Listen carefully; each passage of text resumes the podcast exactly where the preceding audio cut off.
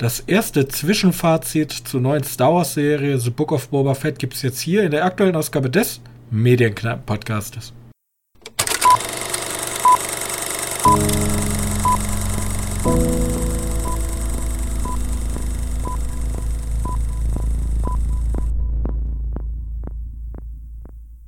Hallo und herzlich willkommen zur 125. Ausgabe unseres kleinen Filmpodcastes und wieder an meiner Seite mein sehr geschätzter Podcaster Johannes. Hallo. So, und ähm, ja, letzte Woche ist ausgefallen, weil wir einfach nichts gesehen haben. Ähm, jetzt haben wir ein bisschen mehr gesehen. Ähm, ich konnte zwar meinen Soll nicht erfüllen, den ich mir eigentlich gesetzt habe, weil ja, Arte hat einfach meine Doku-Reihe, die ich zu Ende gucken wollte, einfach aus dem Sortiment geworfen.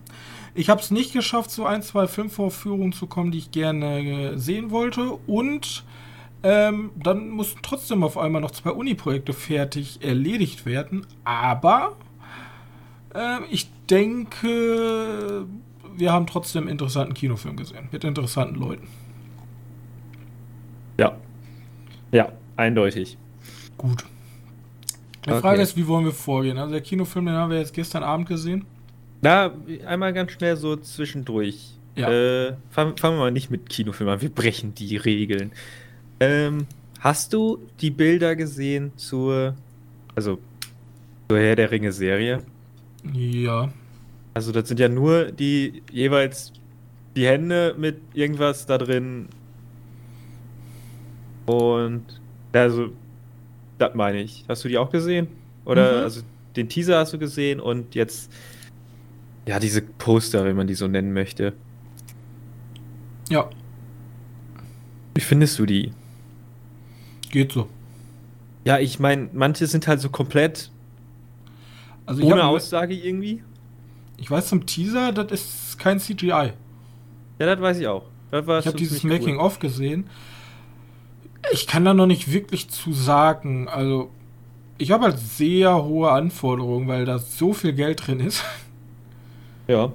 Ähm, ich bin mal, ich, also ich bin gespannt, so was jetzt schlussendlich wird. Die ersten Bilder bringen mir bis jetzt noch so ein. Ja. Aber man sieht halt, man sieht halt nur Hände, ne? Ja, ne? Und halt, halt so ein bisschen von, von den Klamotten. Aber man sieht halt auch Saurons Loff mit so einem komischen, was war das, Schwert? Griff. Nur ist halt alles andere davon, also man sieht halt wirklich nur den, den Handschuh, weil alles andere im Hintergrund eher verschwommen ist, was unterschiedlich zueinander ist. Egal, ich wollte da nur mal kurz ansprechen, weil ich fand diese Art von Werbung ziemlich, ziemlich interessant.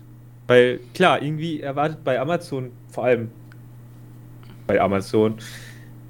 Doch jetzt jeder ziemlich viel von der Serie, weil du trittst da ja nicht in gerade kleine. Also ich, kann, ich kann ja ein bisschen aus der Marketing-Richtung sprechen. Bei solchen Produktionen geht es ja darum, immer im Gespräch zu bleiben. Und man versucht dann bis zum Release hin, auch wenn man eigentlich nichts hat, ähm, immer mal so kleine Marketing-Fetzen rauszubringen. Das hat man auch ganz viel in der Spieleindustrie. Man versucht halt dann immer, man fängt halt immer mit einem Teaser an, so hey, äh, wir machen da was. Und dann kommen die ganze Zeit immer irgendwelche Concept Arts oder irgendwelche kleinen, so, guck mal, so sieht ein Gewand aus und hier, guck mal, darauf könnt ihr euch schon freuen. Aber bis zum Trailer, der wird wahrscheinlich erst so gute zwei Monate vorher dann. Ja. Es darf, halt, darf halt nie sterben, das Thema. Also darf nie dieser Gedanke aufkommen, ach ja, da kommt ja noch Lord of the Wings. Sondern die Leute sollen halt immer, immer schon im Hintergrund haben. So, ja, ich habe schon Bock auf mehr. Also, zeigt mir mehr, zeigt mir mehr. Und so hältst du halt die Leute am Ball. Ja, mal gucken, was draus wird. Glaubst du, dass der Trailer zwei Monate nur vorher rauskommt? Ich denke schon. Bei Serien ist das ja eigentlich eher kurzfristiger als langfristiger. Weil du willst ja die Leute hypen und du willst den Hype, du musst den Hype ja aufrechterhalten. Es gibt ja nichts Schlimmeres, als dass du was groß ankündigst und dann sagst ja in zwei Jahren. Also jetzt mal ganz übertrieben gesagt. Und in zwei Jahren kräht aber kein Hahn mehr danach, weil die Leute haben halt schon lang, längst andere Hype-Themen für sich entdeckt. Bei okay, also Herr der Ringe ist halt natürlich noch die Besonderheit, ist halt Herr der Ringe. Aber meine, meine Vermutungen sind, die machen das ganz smart. Die, schmeißen einen Teaser raus, also noch einen, der ganze drei Bilder zeigt, also neue, neue Einstellungen zeigt. Und, äh, und an diesem Teaser ist der Trailer dran gebunden. Also wann der Trailer rauskommt. Ja. Weißt du, machen sie ja super häufig. Ich weiß nicht, wann soll der, also gibt es schon Release ungefähr? 2. September. 2. September, ja, wir werden, wie gesagt, erst relativ kurz vorher den Final Trailer, so zwei Monate vorher. Dann geht es richtig ab und dann wirst du halt, also das ist halt immer der Startschuss auch für die Marketing-Hauptkampagne. Ab dann geht's halt los, dann siehst du auf sämtlichen Movie-Pilot-Seiten überall, uh, jetzt hier Herr der Ringe. Ja, äh, also ich glaube, das fängt jetzt schon an. Ja, bin jetzt, also jetzt schalten die zumindest noch keine Werbung groß, denke ich mal. Okay. Und dann kommt auch das Merchandise. Ne? Das darf man ja alles nicht vergessen. Das ist ja ein riesiger Rattenschwanz, der da dran hängt. Lego wird natürlich jetzt zusammen mit Amazon äh, arbeiten und irgendwelche Stoffpuppenhersteller und irgendwelche Tabletop, das offizielle Tabletop-Spiel zum Film, das kommt ja alles dann. Ja. Ja, das offizielle Tabletop zum Spiel. Ich wette, da gibt es schon was. Aber noch nichts Offizielles. Nichts Offizielles. Nichts, womit man Geld verdienen kann. Das stimmt. Okay, da wollte ich nur mal kurz so reinschmeißen, weil ich das gerade gesehen habe. Wenn ich das später werden lasse, dann vergesse ich das nur wieder und das will ich mal diesmal nicht. Mhm. Ähm, ja, womit möchtest du anfangen? Film, serientechnisch. Ja, also ich kann ja sagen, du hast ja letztes Mal schon darüber geredet, über The Legend of Vox Machina. Oder haben wir darüber geredet? Weiß ich gar nicht. Hm, ich habe, also weiß nicht, ob wir da im Podcast drüber gesprochen haben. Ich habe halt nur gesagt, dass ich damit jetzt angefangen bin, aber die haben ja bei Amazon ein boah, wie heißt das, so, ein, so einen wöchentlichen Release. Und demnach kam mir die ja noch nicht zu Ende geschaut. Aber du hast die angefangen. Ich habe die angefangen, ich habe die ersten zwei Folgen jetzt mal so, weil du sagtest ja, das sind immer so episodenweise. Ja, da muss ich mich korrigieren. Das sieht jetzt wohl aus, wenn er doch ein bisschen länger äh, sich um dieses eine Thema dreht, was in der dritten Folge anfängt. Ja, Aber ich weiß es doch nicht. Auf jeden Fall, ich habe mir jetzt mal die erste Folge angeguckt und das ist halt wie so ein etwas dreckigeres Fantasy. Also ist halt, ist halt basiert ja auf einem ähm, Pen and Paper von einem YouTube-Kanal. Genau. Und ähm, ja, würde ich als nett bezeichnen. So ist halt nett. Also im Vergleich jetzt, ich habe halt jetzt so viele gute, also Castlevania, Dota, ähm, äh, hier Arcade, ne? Da, da fällt das natürlich schon, du siehst, okay, die hat nicht so viel Geld. Also da sind einige Animationen vom ganzen Stil her, ist das natürlich auch ab und zu zweckmäßig. Ähm, und ist halt nett. Ich finde es halt, es geht halt weiterhin in die Richtung, mehr Comic-Inhalte für Erwachsene zu liefern. Weil ich denke mal, vor zehn Jahren Comic-Inhalte von, also es gab halt in den 80ern diese Heavy Metal-mäßigen Sachen. Aber irgendwie ist es dann so gestorben meines Empfinden nach. So, es gab noch so die Simpsons, ja, da kann man da, das ist so eine Mischung, ja, diese Mischsachen, wo man dann immer noch Gags für Erwachsene mit einbaut, aber diese reinen Sachen, Weekend Morty und was weiß ich, das kommt jetzt erst so wieder und da ist das halt genau dran. Vielleicht auch, weil einfach eine Gaming-Community jetzt alt geworden ist. Und ja. eine Rollenspiel-Community und so. Möglicherweise. Ja, ich finde ich find eher die, die Aufmachung ziemlich cool. Also, das ist ja, wie gesagt, von diesem Critical Role Channel, die ja die ganze Zeit solche, solche Dungeons Dragons, Pen and Papers, weiß nicht, machen. Und jetzt hast du die Geschichte, die die wohl als allererstes gespielt haben, also die kannst du dir tatsächlich komplett anschauen auf YouTube oder anhören ist das ja in dem Fall, dass sie die jetzt einfach daraus eine Serie gemacht haben. Finde ich spannend. Ja, und dann haben sie dazu halt noch ein paar Synchronsprecher bekommen, aber die sind da teilweise alle selbst. Was, was ein gutes Zeichen ist. Also sie sind auf jeden Fall, die werden ja auch extra nochmal angesprochen, Critical Wall im Intro, glaube ich, als oder Outro als Producer. Ähm, ja, steht halt oben aber das Logo drüber auch, ne? Ja. Ich, ich mochte einfach die, die Sache, dass du da, ich weiß ja nicht, die waren ja schon noch nie klein. Ich finde aber witzig, dass Amazon mittlerweile schon einfach äh, von YouTube-Kanälen Pen and Papers verfilmt. Ja. Ja, und dann sind die Geschichten halt teilweise besser als andere Serien, worüber wir noch sprechen werden. Aber man muss dazu sagen, ich weiß nicht, was kommt. Ich habe erst die ersten zwei Folgen gesehen, ist aber Standard High Fantasy. Ne? Also, ja. da ja, ist genau. jetzt, die, die, wir finden das Rad nicht neu, während Arcane schon so eine interessante Mischung aus Fantasy und Steampunk hatte und also dieses ganze Universum League halt relativ stimmig in sich war, wo alle Zahnrädchen zusammengreifen, ist hier halt typisches Tolkien High Fantasy. Ja, genau. Gut, was hat man anderes erwartet? Ne? Es geht um D&D. Ich glaube, da fängst du jetzt nicht an, mehr Richtig, reinzubringen. Ja. Würde ich dir nicht vorwerfen, aber das kann ich dir jetzt auch nicht zugute halten, so als Innovationspreis des Jahres. Nö, nö. Gut. Das wollte ich bloß noch mal kurz ansprechen. The Legend of Vox Machina kann man bei Amazon Prime angucken. Ist ganz nett. So, wenn man, ja, macht man auch nichts Falsches mit. Nee. Gut. Aber bis jetzt noch keine Übersetzung, glaube ich. Zumindest ich habe die nur in Englisch geschaut. Aber ich gehe auch stark davon aus, dass du ziemlich viel verlierst, wenn du es dann in, ins. Die gibt's in Deutsch. Gibt's in Deutsch? Ja, ich habe die in Deutsch gesehen, weil ich nach einem Matschetag die einfach angemacht habe und die lief auf Deutsch. Deswegen dachte ich, okay. Achso, ich gucke die halt immer auf Englisch. Aber könnte auch sein, dass ich, weil ich bei Amazon gefühlt alles auf Englisch schaue. Weil da die, weil es gibt, auf Amazon gibt es halt ziemlich viele Filme und zumindest meine Auffassung ist, dass ja ziemlich viele Filme drin sind und da gibt es halt auch ziemlich viel Matsch bei. Und wenn ich die dann mir noch anschaue, auf Deutsch, die dann so grässlich synchronisiert sind, äh, da, da gehst du ja kaputt bei. Ja, es gibt bei mir immer so die Unterschiede. Es gibt so Sachen, die konsumiere ich einfach tatsächlich aufgrund ihrer Qualität, weil die nicht so gut sind. Konsumiere ich auf Deutsch nebenbei. So, also mhm. das war jetzt, den habe ich jetzt gemütlich im Bett geguckt. Ähm, aber äh, ab und zu, wenn ich irgendwie so eine Serie habe, ich bin ehrlich, Hawkeye habe ich nebenbei geguckt. Da habe ich mir jetzt nicht hingesetzt. Also wenn ab und zu so Action-Szenen kommen, dann, mach, dann stoppe ich meine Aufgaben und gucke es mir an. Aber so, so Dialoge kann ich auch einfach so nebenbei mithören. Das eigentlich. Jo. Aber ähm, wenn jetzt so ein richtig geiler Film guckt, dann nehme ich, dann nehm ich mir natürlich Zeit für. Aber ich kann ja, ja meistens schon relativ schnell abschätzen, okay, ist das so eine Durchschnittsserie, die man nebenbei guckt, oder ist das erfordert das meine Aufmerksamkeit. Ich frage mich nur, nämlich, also bei mir ist das glaube ich so, dass ich die Serie dann eher so weiter gucke, wie ich angefangen habe. Also wenn ich dann gedacht habe, ich gucke jetzt auf Deutsch, dann werde ich ja auch Deutsch zu Ende schauen. Mhm. Oder halt andersrum. Halt auf, ich mache selten einen Wechsel. Wirklich selten.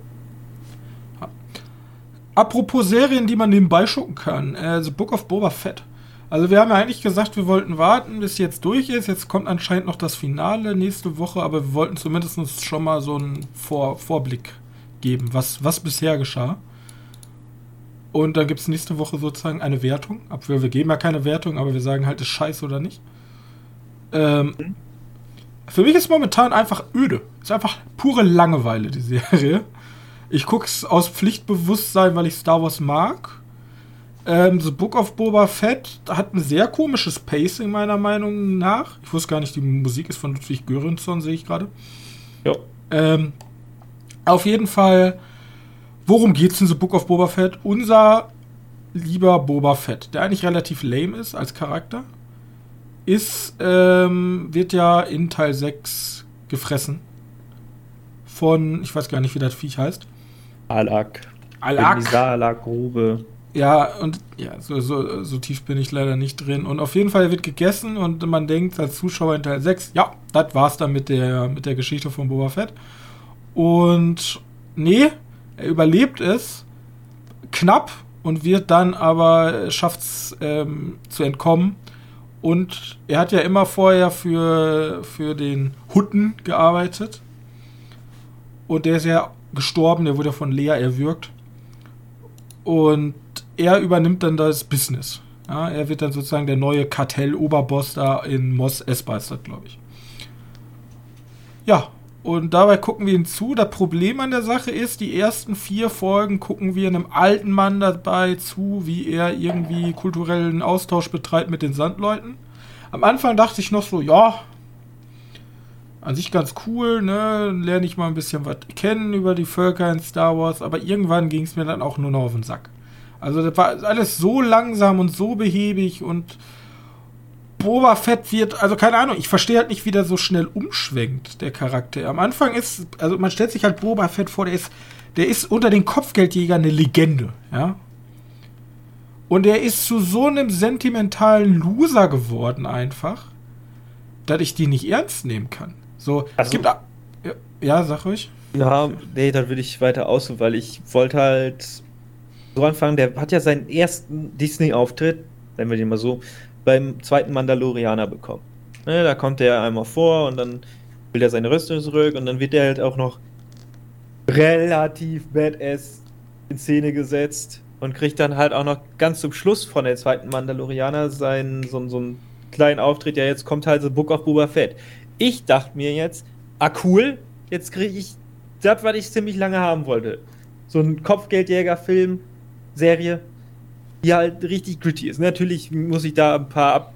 Also es ist Disney, ne? Ich habe nicht die härteste Scheiße erwartet, aber egal. Ähm, ja, aber jetzt einmal ganz kurz. Ja. Erinnerst du dich noch an die Mandalorianer-Serie, äh, wo, wo er in einer Bar ist und irgend so ein Typ Informationen aus ihm raus äh, klopfen will? Und dann hängt er den an Seil auf und überall sind diese gefräßigen Hunde und dann lässt er ihn da hängen? Ja, ich meine, das ist entweder zweite Staffel, erste Folge, oder? Ja, ich glaube schon. So fängt das auf jeden Fall an. In der Richtung hätte ich mir das gewünscht. Vielleicht auch. Ja? Ja, genau aber dahin. Tatooine. Alles ja? mit Sand. Und ich habe eine so. Review zu Boba Fett gelesen und da sagte er, das hat, hat, hat der Autor geschrieben, es ist so, als hätten die äh, einen Superhelden zu lange in der Sonne liegen gelassen. Und so fühlt sich halt die ganze Serie an. Ja, passt wohl sehr gut. Und das Problem bei der Sache ist halt einfach, ähm, dass Boba Fett halt wirklich, er ist halt so, so ein super sentimentaler, alles.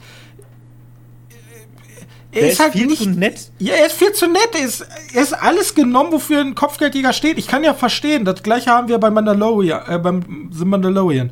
Da ist ein Typ und dann kriegt auf einmal ein Baby und dann macht er eine Transformation und sagt, ich hasse zwar immer noch alle, außer dieses Baby.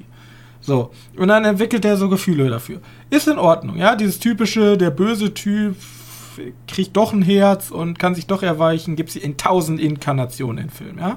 Aber hier haben wir einfach einen Typen, der theoretisch super bad es sein soll. Dann wird er fast gefressen, dann wird er ein bisschen bei Sandleuten aufgezogen und dann auf einmal lernt er das innere Ich und wie man mit der Natur im Eins ist und ist auf einmal zu allen nett.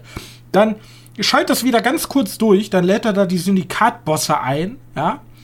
Und unter ihm ist dieses riesige Viech, was man auch bei Jabba den Hutten hatte, der da immer die Leute am Essen, am Wegsnacken ist. Greift da so durchs Gitter, ja, alle Syndikatleute voll erschrocken.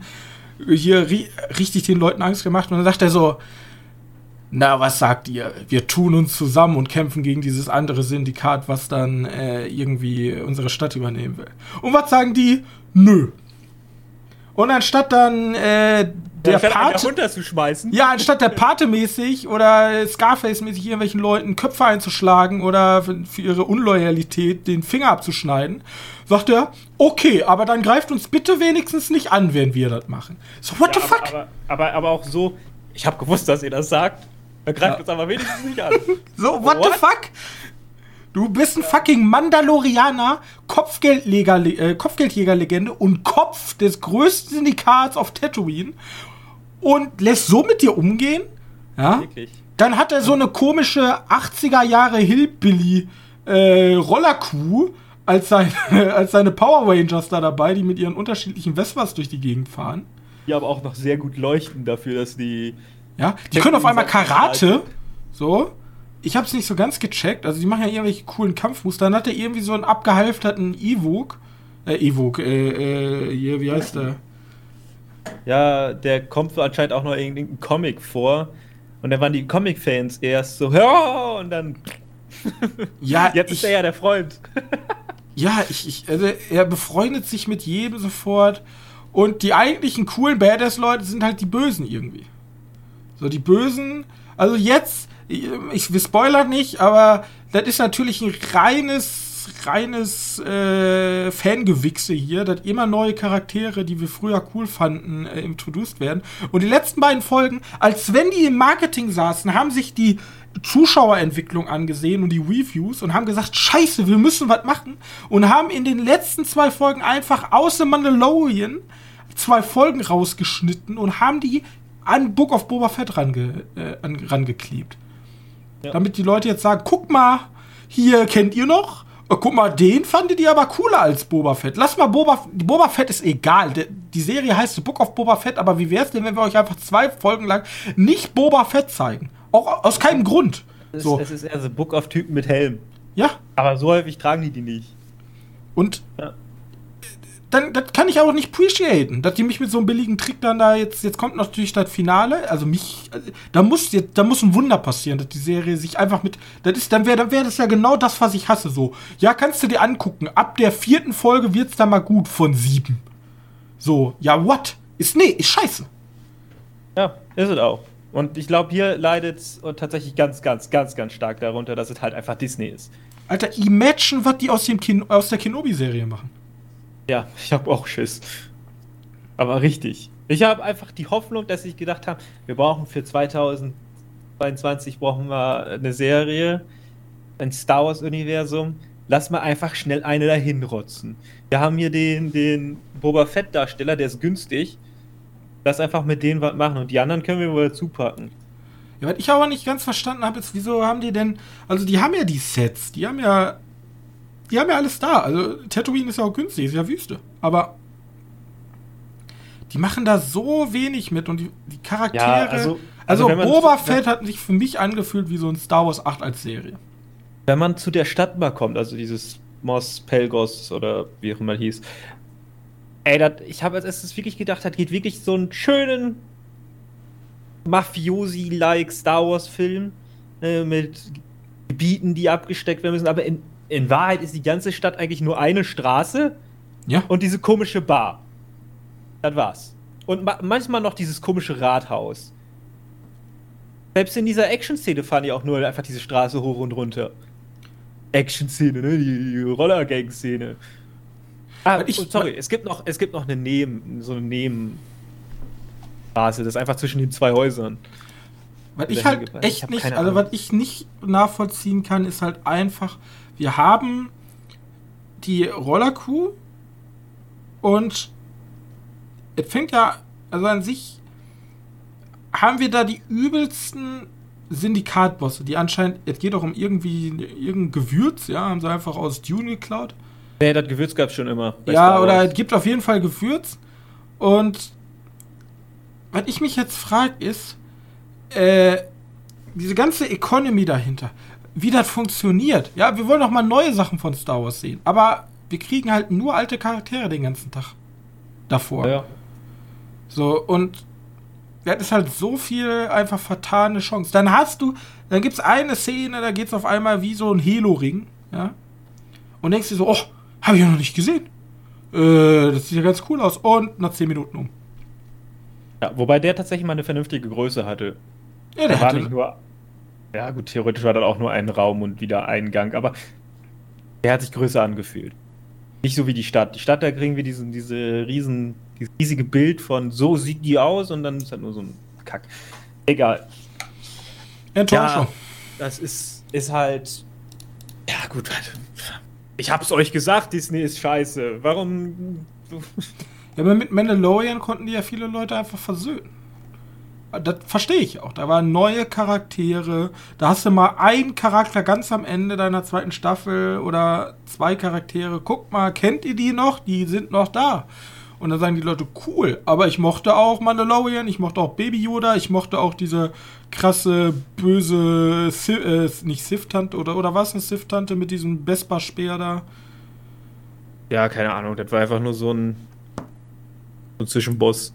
Ja, das fand ich an, fand ich an sich alles gut. Bloß, wieso kannst, wieso gibt's keine shady Charaktere? Wieso gibt's nicht diese grauen Leute?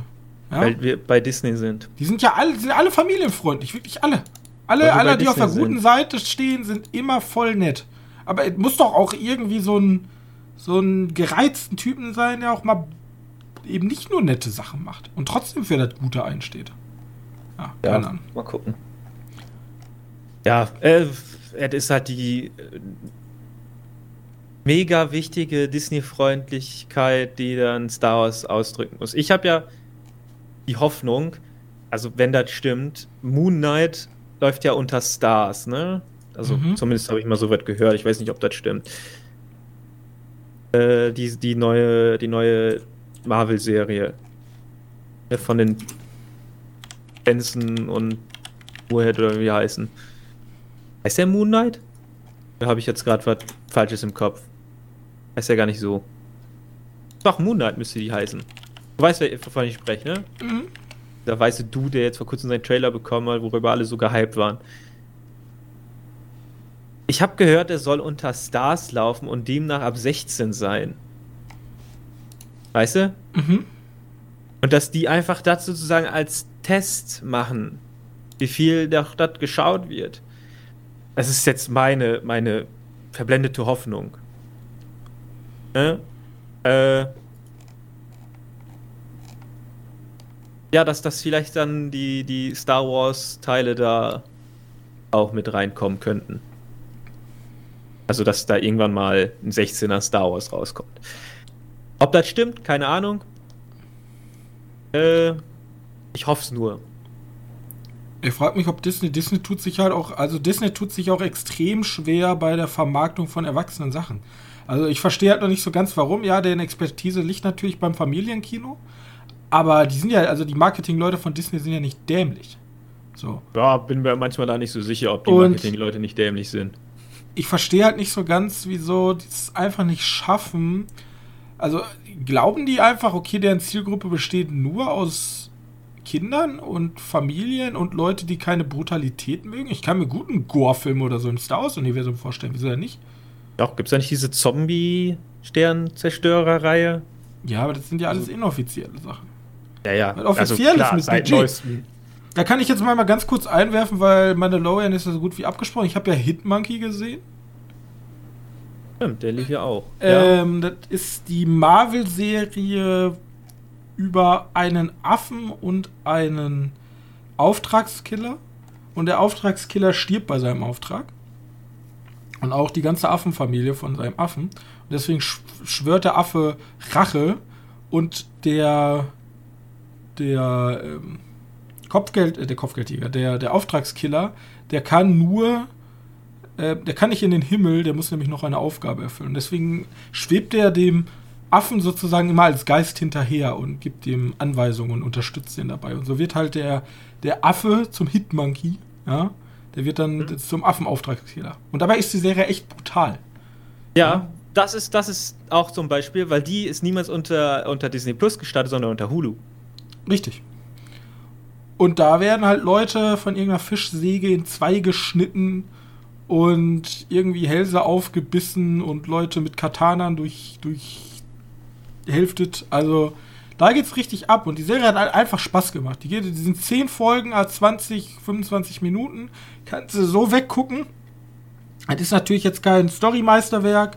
Ähm, sie versuchen halt Rache zu üben und dann finden sie immer raus, nachdem sie den nächsten umgebracht haben. Er ist ja gar nicht der Kopf, sondern da gibt es noch jemand Größeres.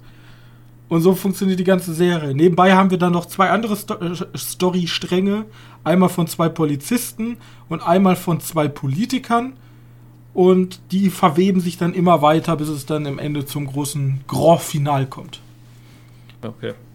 Ja. Ja, vielleicht. Und das ist mal was ganz anderes. Spielt auch in Tokio.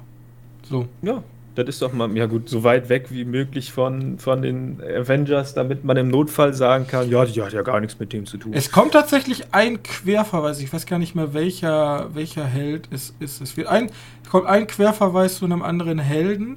Und es kommen auch Helden vor, die aber super unbekannt sind. Es geht irgendwie so ein Samurai, krasser Samurai-Krieger und es ist so ein so eine Geisterfrau, die irgendwie Tokio beschützen will oder so. Das, die habe ich auch gegoogelt, die gibt es ja auch anscheinend in irgendwelchen Comics, aber das sind so Randfiguren. Aber wer, wer mal schnelle Action-Comics sehen will, hier Marvels Hitmonkey. Ja. Ja, müssen wir mir auch nochmal angucken. Vielleicht irgendwann. Äh, äh, äh. Ähm, ja, ich habe auch noch eine Serie zu Ende geschaut. Also ich bin mit, mit Usag angefangen, aber da bin ich jetzt noch nicht fertig. Deswegen kann ich die auf irgendwann mal anders mal schieben. Ähm, ich habe theoretisch noch zwei Serien geschaut. Ich habe Asien um Mitternacht geschaut. Und mhm. äh, The Orbital Children. Womit soll ich anfangen? Suchst Was? dir aus. So ja, Orbital Children sind ja beides Updates sozusagen. Hast du, du hast, hast du die schon vorgestellt? Nee. Nee, nee, noch nix. Orbital Children, glaube ich? Die habe ich noch nicht vorgestellt, okay, nee, weil ich die diese Woche erst durchgeschaut habe. Äh, ja, okay, Orbital Children ist halt ein neuer Anime auf Netflix. Ein Sechsteiler. Und die dauern auch nur 30 Minuten, die Folgen. Also damit ist man ziemlich schnell durch und das ist so eine Art Science-Fiction-Film meets KI ist uns wichtig und so. Und da geht es halt einfach nur darum, dass da auf einer Raumstation, weil die sind jetzt kommerzialisiert worden, also es gibt viele. Und da ist jetzt eine, die wohl für Kinder eher ausgelegt wurde. Äh, da leben auch schon zwei Kinder drauf, die sind nämlich besonders. Das sind nämlich die ersten Kinder, die nicht auf der Erde geboren wurden, sondern auf dem Mond. Äh, das Problem ist, das waren erst sieben oder acht. Da waren auf jeden Fall erst mehr Kinder und die sind alle gestorben, weil die und damit die am Leben bleiben, die, die zwei, unsere Hauptrolle, unsere Protagonisten, ähm, haben die ein in Hirn so ein, so, eine, so ein Biochip implementiert bekommen. Der soll irgendwann im Laufe deren Leben schmelzen. Also einfach weggehen. Äh, das passiert aber nicht und deswegen gehen die auf den Tod zu, die beiden Kinder. Und diese, diese Chip, der wurde von der intelligentesten KI ever erschaffen. Die heißt Seven. Es ist komplett kompliziert. Äh,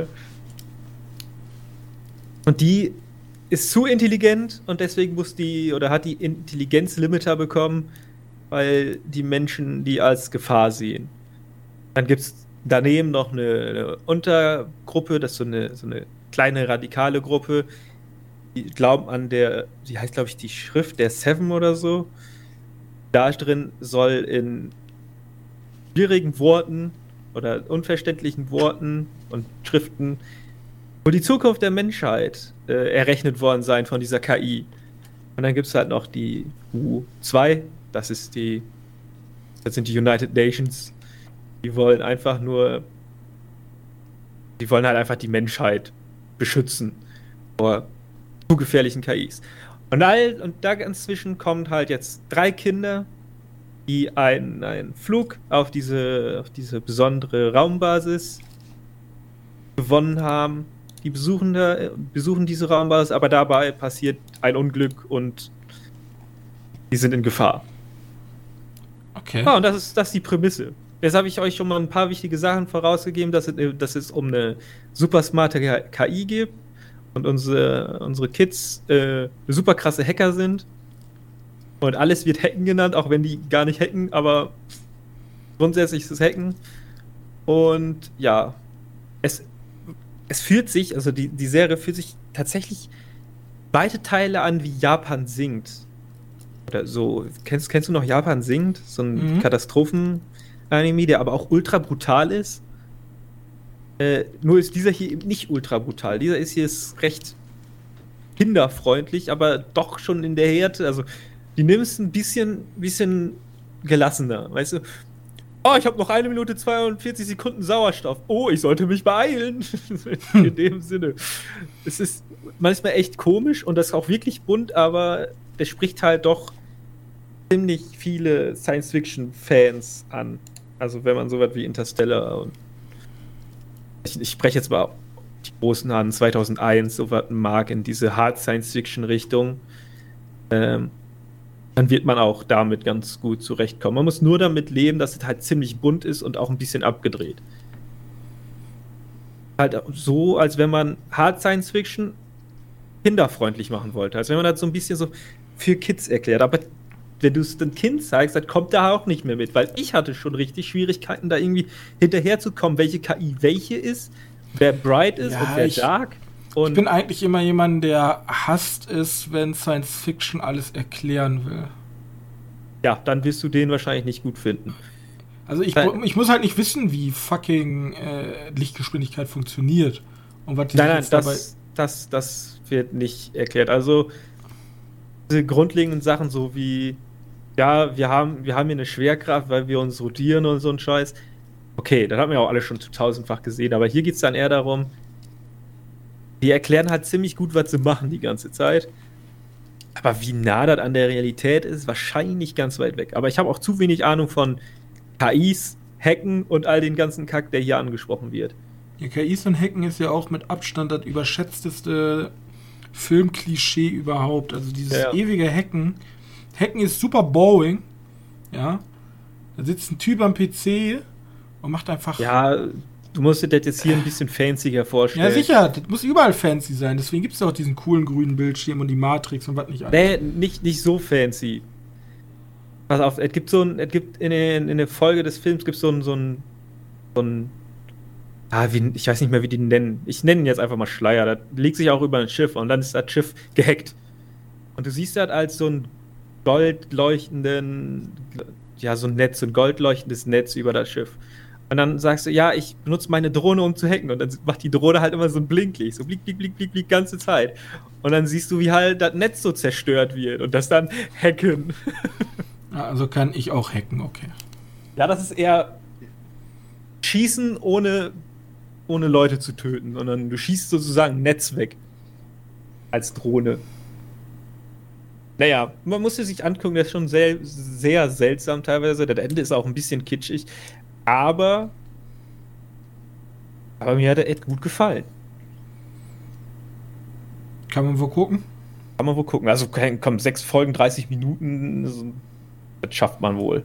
Meinte, kann man wo gucken? Fragezeichen. Netflix. Netflix, okay. Ja, man muss halt nur damit leben, dass da ein paar Klischee-Charaktere vorkommen und auch mit ein paar Klischees gearbeitet wird. Aber wer so Hard Science Fiction mag und das jetzt einfach mal komplett bunt sehen möchte, The Orbital Children. Gut.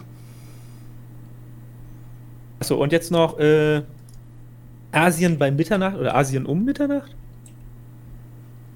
Äh, das ist eine Doku-Serie auf auch auf Netflix, in der eine Stunde lang eine Stadt, eine große Metropole Asiens beäugt wird. Ähm, wir fangen halt an mit Tokio und dann Seoul und so weiter und so weiter. Also ich will jetzt nicht da jede Stadt vorwegnehmen.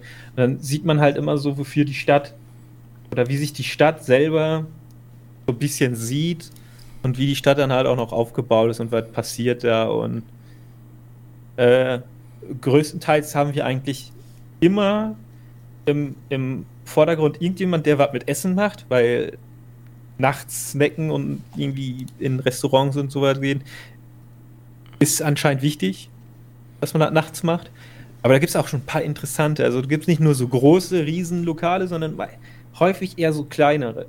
Zum Beispiel in Seoul ist es so ein, so ein Laden, der einfach nur äh, frittierte Hühnchen mit Bier verkauft. Okay.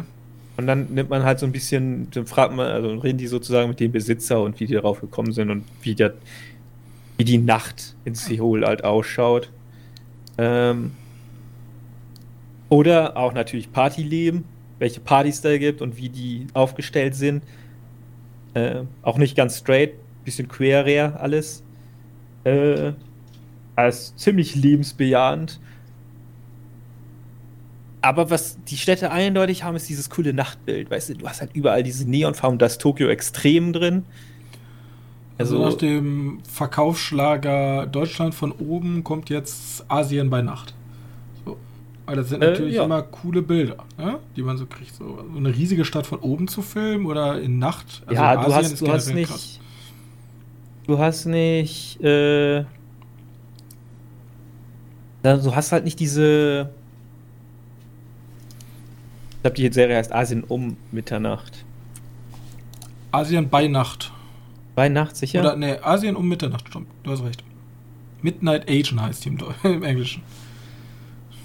Ja, gut, die habe ich jetzt auf Deutsch geschaut. Äh, da habe ich jetzt nicht daran gedacht, dass man irgendwie was verlieren könnte. Ich überleg gerade, wer Deutschland bei Nacht wäre ganz schön lame, oder? Das habe ich mir nämlich auch gedacht. Also, du musst dir vorstellen, das heißt dann nicht Deutschland, sondern Europa bei Nacht. Und wenn man und sich dann, dann halt nur um Berlin kümmert, Also man wird sich dann wahrscheinlich um Berlin kümmern. Also da könnte man schon, da könnte man eine Stunde wohl füllen, weil es geht jetzt auch nicht darum, dass du irgendwie die Stadt da oben von oben zeigst, sondern eigentlich immer nur so kleine Standorte zeigst. Zum mhm. Beispiel, ich nehme mal jetzt nur Tokio. Ich glaube, Tokio war es. Da gab es zum Beispiel eine, eine DJ, eine DJerin, keine Ahnung, äh, die schon 80 ist und immer noch auflegt. Ah, okay. Und, und so weit halt. Also, also zeigt man immer so verschiedene Orte in den Städten halt. Genau, genau. Oder auch The Trench. Daran habe ich mich tatsächlich ein bisschen verliebt. In Tokio gibt es einen Laden, der heißt einfach Trench. Und das ist so ein, so ein kleiner Pub von einem brasilianisch-japanischen Mann aufge, aufgemacht. Der liegt halt in so einer kleinen Gasse und der sieht so gut aus. Äh, er ist auch wohl schon bekannter, aber ja, also das ist, wenn man so, so eins, wenn man nur eins Interesse in Asien hat und sich halt mal so ein bisschen dafür interessiert, wie die Städte bei Nacht sich selbst sehen. Also man muss ja mal so sagen, sich selbst sehen. Mhm. Weil das sind halt auch, also eigentlich ist die auch wahrscheinlich komplett leicht aufgemacht, weil die sprechen halt einfach mit einem, mit einem, wie heißt das, wenn du, wenn du, ach scheiß drauf, egal. Die heißt übrigens äh, im vollen Asien um Mitternacht Essen, Tanzen, Träumen. Ja, Ach so, ja gut, da ergibt ja Sinn, dass jedes Mal Essen und, und irgendwelche Tanzlokale präsentiert werden. Aber auch Nebensächliches. Zum Beispiel gab es auch mal, ähm, wie heißt es, Rap-Battle. Und dann zeigen sie halt, wie so ein Rap-Battle da jedes Jahr einmal stattfindet. Ist halt eher was Besonderes. Klar, wird aber auch gezeigt. Oder eine, da hat wieder wieder zu tanzen passen. Da gibt es dann eine, in Seoul eine eine Indie-Gruppe, die also in deren Sprache singt und klingt für mich halt ganz komisch, aber anscheinend sind die sehr berühmt da hinten. Äh, ja, kann man sich auf jeden Fall mal angucken, wenn man eins Interesse an Asien hat. Gut. Essen, tanzen, träumen, ja tatsächlich. Ja. Dann würde ich zum Abschluss, bevor wir zu unserem Kinofilm kommen, noch meine letzte. Ich habe eine Doku-Reihe gesehen, noch nicht ganz durch, aber ich kann trotzdem mal sprechen. Die neue Doku-Reihe von Raoul Peck. Den kennt man vielleicht. Der hat nämlich den Spielfilm Der junge Karl Marx gemacht. Und den äh, ausgezeichneten I Am Not Your Negro und der hat jetzt eine, einen vierteiligen, eine vierteilige Dokumentationsreihe gemacht namens Rottet die Bestien aus. Ähm, die ist kostenlos erhältlich bei uns über Arte, denn äh, produziert wurde die von Arte, Sky Documentaries und HBO. Und es geht darum, dass unser, unser Regisseur sich einen Blick gemacht, äh, einen Überblick macht über die Geschichte des Kolonialismus der Europäer. Also eigentlich geht's, ist es wie so eine Abrechnung mit Europa, worüber hat Europa den, worüber hat Europa seinen jetzigen Reichtum und damit natürlich auch die USA, weil die USA sind Immigranten aus Europa gewesen. Wo haben die ihren Reichtum her? Wo haben die ihre jetzige politische Machtstellung her? Und ähm, welchen, welche Opfer mussten andere Länder dafür zahlen, dass wir jetzt ein Industrieland sind und der Kongo ähm, halt ein Entwicklungsland. Und dabei ist das so eine, so eine Mischung aus unser Autor, also der Autor, der Regisseur, erzählt in einem, in einem Off-Stimme immer drüber und ähm, vergleicht, vergleicht geschichtliche Ereignisse miteinander und bezieht die auf die heutige, heutige Zeit. Und das geht halt wirklich vom, vom tiefsten Mittelalter bis in der Jetztzeit, vom Koreakrieg über den Vietnamkrieg bis zum Zweiten Weltkrieg. Und dabei kommen auch immer Ausschnitte aus seinen Filmen, aber auch aus anderen Filmen.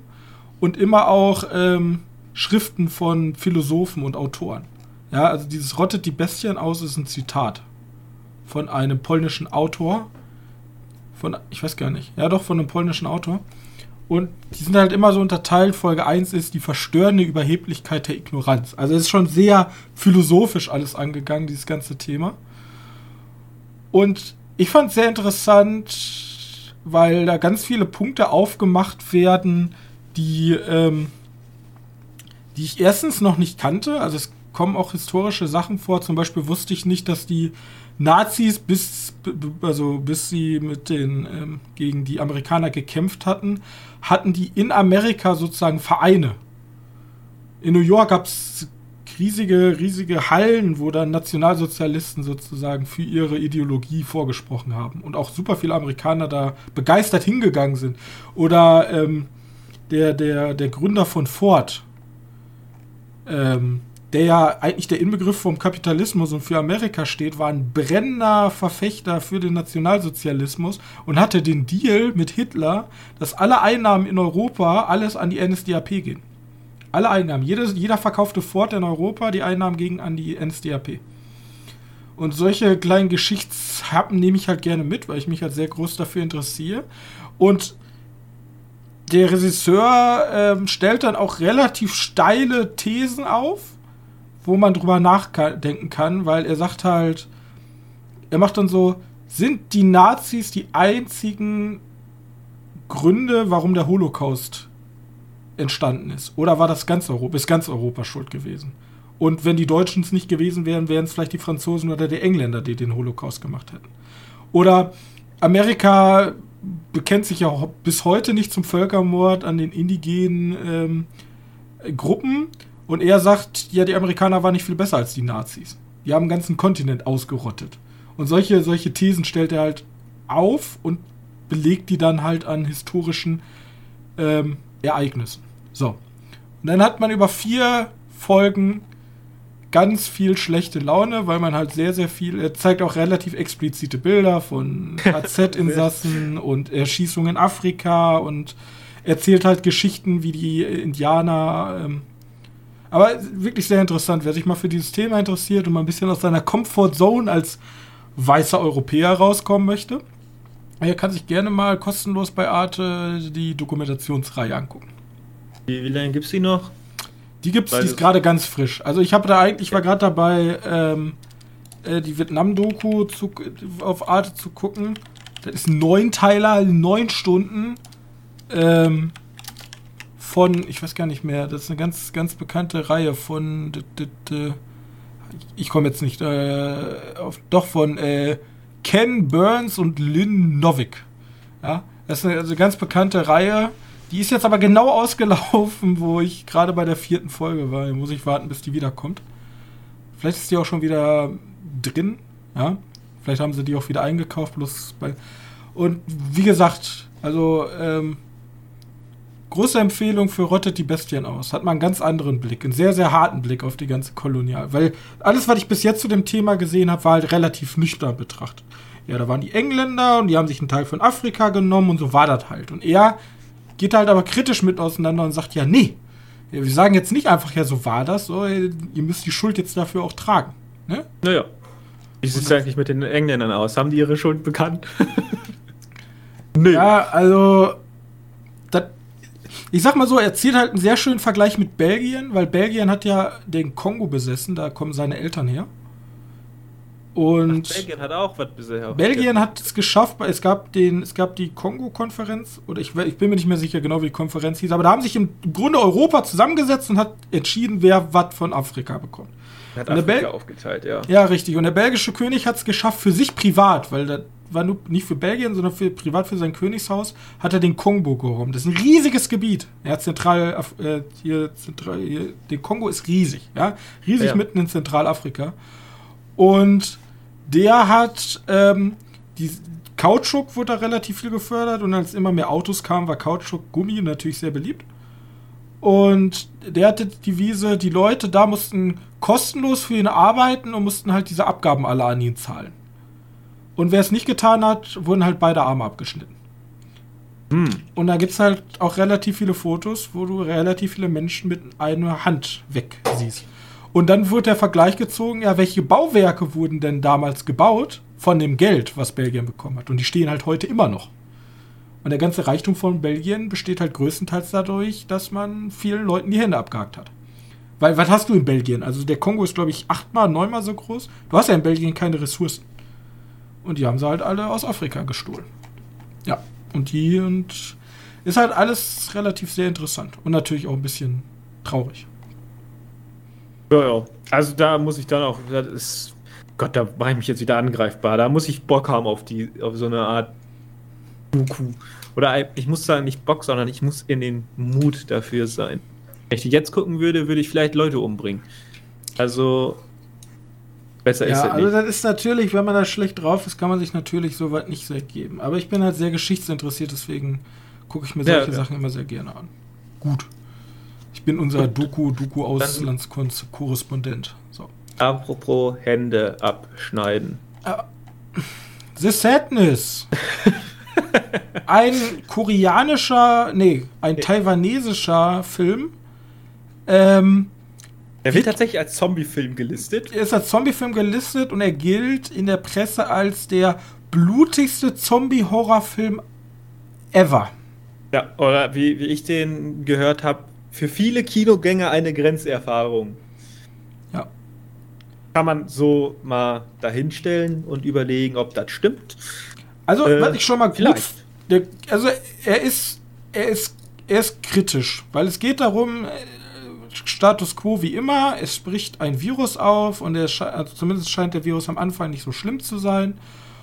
Und die Leute warnen aber, nimmt das nicht so auf die leichte Schulter, der, dieser Virus ist sehr mutagen und da fuckt mich da schon wieder ab, genau wie beim Science Fiction. Es muss ja natürlich alles erklärt werden, weil irgendwie der Virus beeinflusst das lymphische System und äh, das beeinflusst das gleiche, was auch Tollwut macht und deswegen ist das ganz schlimm. Und dann kommt es halt so, die Leute verändern sich. Aber jetzt nicht wie Zombies, dass die hier tot rumlaufen und Leute essen, sondern die Leute werden zu Sadisten. Werden alle zu Hardcore-Sadisten, äh, die Leute möglichst stark quälen wollen und daraus ihre Lust befriedigen. Ja, oder teilweise auch gequält werden wollen. Ja, wenn kein Normalsterblicher mehr da ist, zumindest. Ja, genau. Also, ja, die wollen halt dieses Leid sehen bei denen und irgendwie sowas war da die Erklärung. Ist ja auch eigentlich alles furchtbar bewusst, weil du guckst dir den Film nicht an wegen der krassen Geschichte, die so nah ist an unserer momentanen Situation. Ja, man hat also, halt die Querverweise zu einer Corona-Pandemie oder generell auch, man kann da wahrscheinlich auch viel reinlesen, dieses diese ja, Menschen, die sich am Leib der anderen laben. Ja, ja also ich kann sagen, das war wohl so, dass der Film schon länger produziert war, aber das Studio hat dann sich gedacht, ja, bring mal, also wir haben jetzt momentan so eine Pandemie, ich weiß nicht, ob ihr es wusstet, aber bringt die mal irgendwie mit in den Film unter und bringt da mal ein paar kleine Querverweise mit ein. Ja, auch, auch gerne sticheln, weil es geht ja ganz am Anfang darum, dass die Leute nicht mehr daran glauben, dass es die Pandemie, dass es dieses Virus gibt ja. und dass die sich deswegen weigern, die Masken zu tragen. Das stand, das war ganz am Anfang in der in, also da gab es ja diese eine Show, wo er auf dem Video ein Video schaut, wie jemand ein Video schaut. wie jemand ja. ein Video präsentiert. Da wird dann kurz angesprochen, dass äh, die Leute nicht mehr ihre Masken tragen wollten, weil die nicht glauben, dass das Virus gefährlich ist. Und dann ist es ja. Dann geht's halt los. Leute ja, stechen genau. sich mit Messern ab, es werden Augen rausgestochen, es werden äh, Köpfe abgetrennt und Leute auseinandergerissen. Wir werden auseinandergerissen? Ja, oder auseinandergesägt. Achso, ja. Ich hätte was verpasst. Und Verdammt! Es, es ist halt sehr blutig. So. Es ist sehr, sehr, sehr viel Kunstblut. Es ist sehr, sehr viel Maske, die zerrissen werden. Ähm, ja, es ist, schon, es ist schon eine Grenzerfahrung wahrscheinlich. Also ich ja, also mit der safe Überzeugung, wenn du so weit, also wenn du nicht viele Horrorfilme, auch härtere Sachen gesehen hast, dann ist das für dich schon eine Grenzerfahrung. Also das ja. war schon echt brutal. Aber der gängige, für mich der gängige, wie heißt es, Fantasy Film Festival Gänger, der wird auch schon härteren Scheiß ja, der wird halt, haben. Ja, also das ist, es gibt halt, es gibt halt Sachen, die sind ja, viel härter, ja. aber ich weiß nicht, der ist ja nicht, ist der ins, in, der wird, ist der in die ja, also, also so wie ich das mitgekriegt habe, soll der äh, macht aber eigentlich gar keinen Kino Sinn. Kommen. Ja, doch, weil das Kino besser reguliert ist als die DVD so, zu Hause. Und deswegen wird er dann nochmal geschnitten ins äh, wie heißt das, äh, Blu-ray-Regal oder DVD-Regal kommen. Was daran jetzt geschnitten wird, natürlich auch keine Ahnung. Aber so ist der Tenor. Tenor. Ich kann aber auch alle Leute verstehen, die das einfach geschmacklos finden. Ja. Ja. Weil der Film hat tatsächlich keinen ja, tieferen Sinn. Es ist halt eine Blutorgie. Man ja. kann sich da vielleicht seinen Sinn drin bilden, aber wirklich einen, einen Grund für das Ganze hat es nicht. Es ist halt eine, eine große, ein großes Gorefest. Und entweder man mag solche Art von Filmen oder man findet es geschmacklos. So, das ist mein, auch mein einziges Fazit, was ich da groß ziehen kann. Weil wir können jetzt hier noch stundenlang drüber reden, was, wie genau die Leute da zerlegt werden. Es gibt da kreative Ideen. Aber ja, und er, er also, hängt halt an allen gleichzeitig an allen Problemen, wo auch andere Zombie-Filme dran hinken. Es ist halt immer das Gleiche. Also das, ich dachte mir so, oh, Sadisten, das klingt eigentlich ganz geil. Das habe ich so noch nicht gehört. Ich habe schnelle Zombies gesehen, ich habe Zombies gesehen, die schwimmen können, ich habe Zombies gesehen, die langsam sind, ich habe Zombies gesehen, die sich selber türbemäßig aufbäumen können. Aber das war jetzt also, was Neues, aber da machen die nicht wirklich was. Ja, das ist, das ist Außer vulgär das. zu sein wieder. Ja. Äh, was ich immer doof an Zombie-Filmen finde, ist, ja, die Zombies werden ja als das Schlimmste dargestellt und dann dann kommt aber hier diese, diese Sache, aber die Menschen sind noch viel schlimmer in solchen Situationen. Und das Schöne ist ja, dass da brauchst du es ja theoretisch nicht, weil du hast ja diese Gewaltzombies. Ähm, Gewalt. Gewaltsamen Leute. Äh, aber trotzdem verhaut er sich ja damit ganz zum Schluss auch wieder mit den. mit den Dude. Ja, richtig. Oder es gibt eine Szene, da habe ich kurz drüber nachgedacht, die bisschen gesellschaftskritischer äh, war. Das könnte ein Spoiler sein, wenn ihr das nicht wollt, überspringt mal eben kurz 30, 40 Sekunden, dann ist es schon vorbei, weil ganz am Ende ist er halt ein Wissenschaftler, der will das Heilungsmittel äh, machen und tötet dafür Babys. So. Und er wird infiziert, ihm wird der Fuß abgehakt und irgendwer kotzt in seine Wunde, ne? Wir wissen, wo er alles hinführt. Und er sagt, am Anfang versucht er sich dann noch rauszureden und sagt, ja, ich wollte das ja nicht, ich habe dafür die Wissenschaft getan, was hättest du denn gemacht? Ne? Und aber als er infiziert war, sagt er, ich habe das genossen, die alle umzubringen. Ich habe das richtig genossen, das sagt er nämlich. Und wir wissen vorher, aber sagt er, die Leute wissen, also die Leute sind bei klarem Verstand. So, die, die, die geben sich jetzt bloß ihren Trieben hin.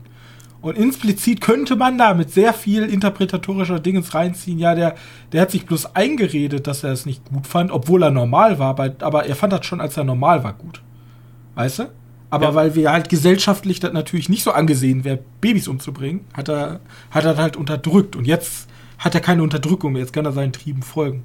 Und deswegen, da, da war ganz kurz, wo ich so dachte, ha? Dieses ganze. Hat, da wird aber auch nichts draus gemacht. Also. Ja, richtig, es wird gar nichts draus gemacht. Ich dachte ganz kurz so, ha, könnte das so ein bisschen so diese Gesellschaftskritik, lass deinen Trieben freien Lauf und auch wenn die jetzt so ekelhaft sind und solche Sachen machen, wünschen sich vielleicht viele Leute oder viele wünschen sich in sich tief genau das, obwohl sie halt nicht infiziert sind. Aber da macht das halt gar nichts mit. So. Dann ist Film ja. aus, vorbei, bupp, zack. Und am Ende kommt so ein klischeehaftes Bad Ending. Zack, Ende. Gut. Ja. The Sadness. Ja. Könnt ihr noch, keine Ahnung, zwei, drei Tage gucken, danach wird es wahrscheinlich. Ja, hat aber einen relativ weiten Kino-Release bekommen, ne? Ja, tatsächlich. Hätte ich auch nicht. Der bei uns, bei uns, ja, läuft nicht äh, hier Dingens, der neue Guillermo del Toro, ja. Guillermo del Toro-Film, aber äh, koreanisches Goa ab, ab wie ist das? Hier steht sogar FSK 16 bei uns. Was? Also das bei Google. Also ich glaube nicht, dass das FSK 16 ist. Also wenn ein Film, also ich weiß zwar, dass Brutalität mittlerweile nicht mehr so schlimm ist, aber wenn ein Film aufgrund von Brutalität FSK 18 ist, dann der. Ja, doch, der, also hier steht 18. Alles gut. Ja, weil ähm, bei, dann ist dann ist einfach Google fehl, fehl informiert, aber ja. Das ist auf jeden Fall wieder eine andere Kinoerfahrung gewesen. Nicht wegen den Filmen, sondern wegen den Leuten, die dabei waren. Aber. Ja, das hat Older-Shaming gemacht. Ja, wirklich. Also, Come on. Wenn Nur weil da eine alte Person im Kino saß, ja. Die war 80 gefühlt. Ja, und 80-Jährige können sich auch Goa-Korea-Filme angucken. Müssen nicht alle wie die anderen in wunderschön gehen. Das Kino war brechend voll. Die sind alle hunderte Leute. Wir saßen mit drei Leuten in dem, dem Film. Ich weiß gar nicht, wo die alle hingegangen sind. Ist, ist es Spider-Man? Ist es der deutsche wunderschön Film? Ich weiß es nicht. Ja, also ich gehe stark davon aus, dass ich gehe stark davon aus, dass es wunderschön ist. Und meine Vermutung ist tatsächlich, dass sie sich gedacht haben, ich bin jetzt so wütend, dass wunderschön das Kino voll ist. Was können wir stattdessen gucken?